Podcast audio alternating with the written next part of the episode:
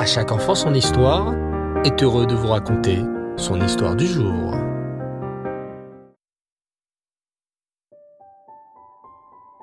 Bonsoir les enfants, Reftov, j'espère que vous allez bien. Baruch Hashem. Aujourd'hui, et encore une fois, nous partons sur les traces du roi Shlomo, ou plutôt dans le ciel.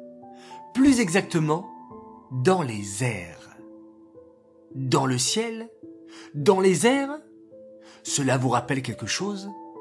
Oui, lorsque ma chère viendra, nous nous envolerons sur des nuages qui nous emmèneront jusqu'au troisième Betamikdash en Eretz d'Israël.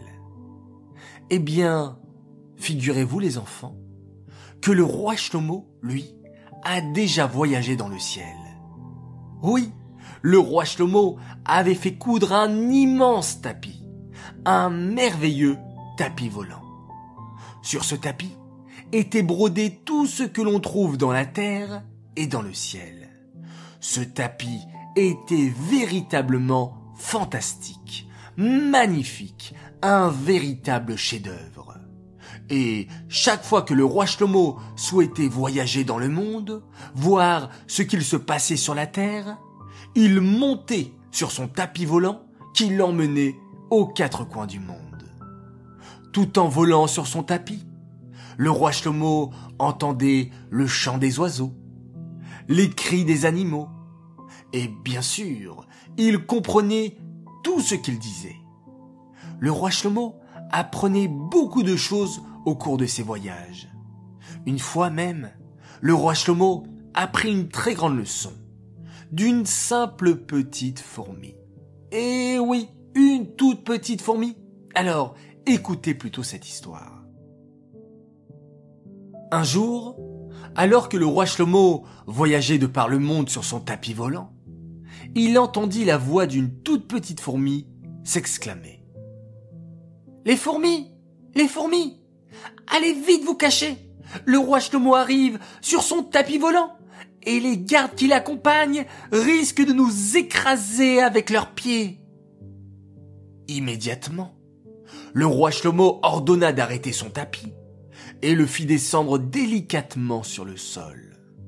Il s'approcha de la petite fourmi et lui dit Qui es-tu, petite fourmi Je suis la reine des fourmis et je dois faire attention à protéger les autres fourmis. C'est pourquoi je leur ai ordonné de se cacher, de peur que vous ne les écrasiez. Le roi Chameau était impressionné par la réponse de la petite fourmi. Comment une fourmi aussi petite pouvait faire attention à tant d'autres fourmis? Mais le roi Shlomo apprit encore une autre leçon. Il se tourna vers la fourmi et lui dit Fourmi, puis-je te poser une autre question? Pas vraiment, répondit la courageuse fourmi.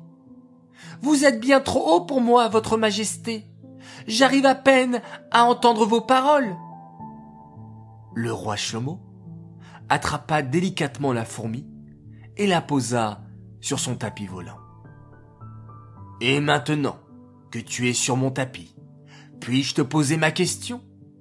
demanda à nouveau le roi Shlomo. Toujours pas, répondit honnêtement la fourmi. Vous êtes encore bien trop pour moi. J'arrive à peine à voir votre visage.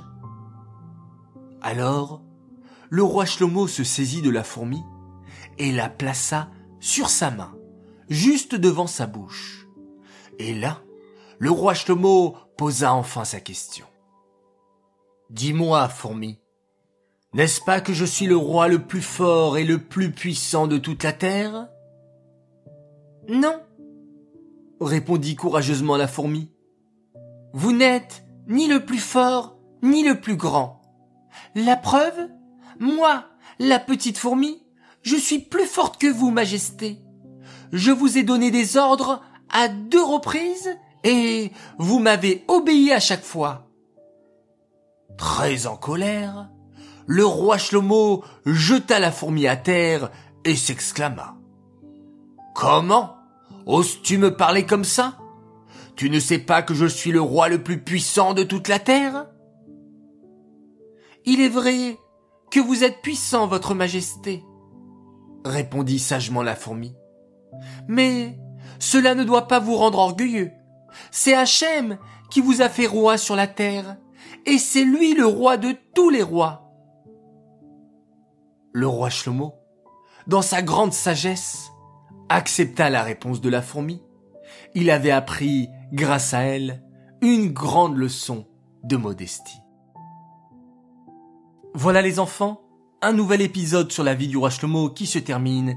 J'espère que ça vous a plu. J'aimerais dédicacer cette histoire les Elou Nishmat, Bluria, Bat David. J'aimerais souhaiter plusieurs Mazaltov ce soir. Alors tout d'abord, un très grand Mazaltov à une famille merveilleuse, la famille Ayoun et Samuel et Naomi qui fêtent leurs 9 et 8 ans. Nous vous souhaitons un très grand Mazaltov, que vous puissiez toujours grandir dans le chemin de la Torah et des mitzvot.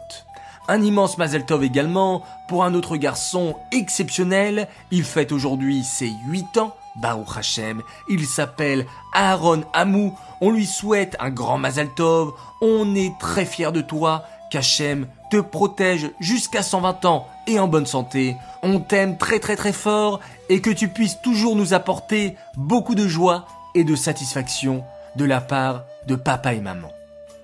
Enfin, un dernier et un très grand Mazaltov également, pour un autre garçon adorable, il s'appelle Gad Chaim Akiba.